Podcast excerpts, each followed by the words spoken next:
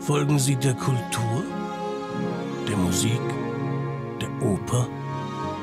Folgen Sie uns hinter die Kulissen der Bayreuther Festspiele.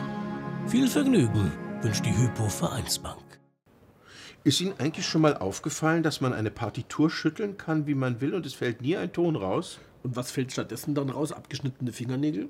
Also wo denken Sie hin, Herr Brug? Naja, die machen doch während dem Partiturschreiben und sogar während dem Reinschreiben alles Mögliche. Aber, aber toll ist es schon, so eine handschriftliche Partitur vom Meister selbst, geschrieben und verfasst. Wie viel haben Sie eigentlich bei sich im Keller? Einige, nicht alle.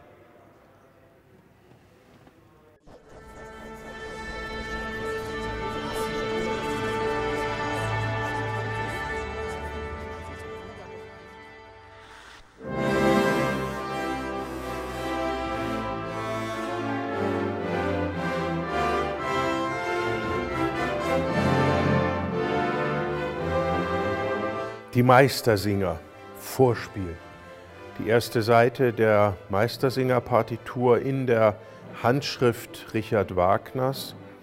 Das ist natürlich etwas ganz Besonderes, vielleicht sogar eine, eine Reliquie. Äh, diese Partitur hat Richard Wagner ja 1867 vollendet und seinem großen Gönner Ludwig II., König Ludwig II. von Bayern, gewidmet.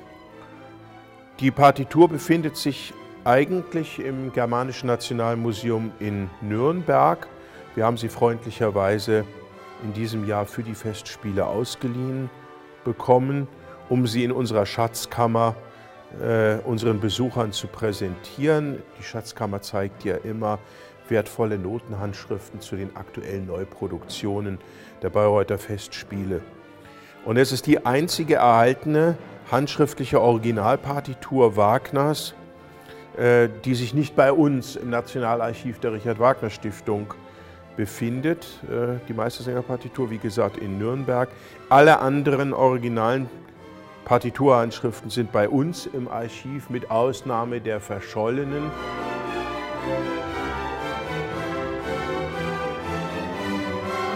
Ja, die Schlussseite der Meistersinger-Partitur, da war der Wagner mal ganz korrekt, schreibt hier Triebschen, Donnerstag, 24. Oktober 1867, abends 8 Uhr. Also wissen ganz genau, da hat er zur Tagesschau rechtzeitig die Meistersinger-Partitur fertig geschrieben. Ja, die Schlusstakte, der Schlusschor, zerging in Dunst das heilige römische Reich, uns bliebe gleich die heilige deutsche Kunst, also der Lobgesang auf die deutsche Kunst und dann das Lob auf Hans Sachs, Heil Sachs, Nürnbergs teurem Sachs, der Vorhang fällt, steht hier und da äh, die letzten sechs Takte und da kann es dann schon mal vorkommen, wenn die Aufführung besonders schön geworden ist, dass das Publikum auch hier schon zu applaudieren beginnt. Herr Dr. Friedrich, das ist ja schön, da drin rumzublättern, aber haben Sie eigentlich schon mal auch Ihre statistischen Hausaufgaben gemacht? Haben Sie eigentlich auch mal gezählt, wie viele Noten da drin stehen? Nein.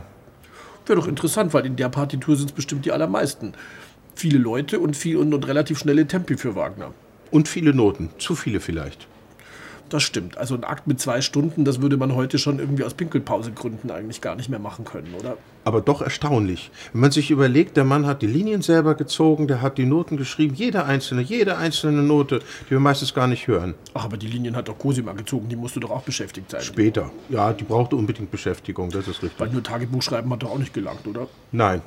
Aber es gab noch kein Fernsehen. Wie kommt das eigentlich, dass, dass, dass der arme Hitler nur diese schlechten Frühwerke gekriegt hat und nicht die schönen Meistersinger? Ja, darüber sollten wir mal nachdenken.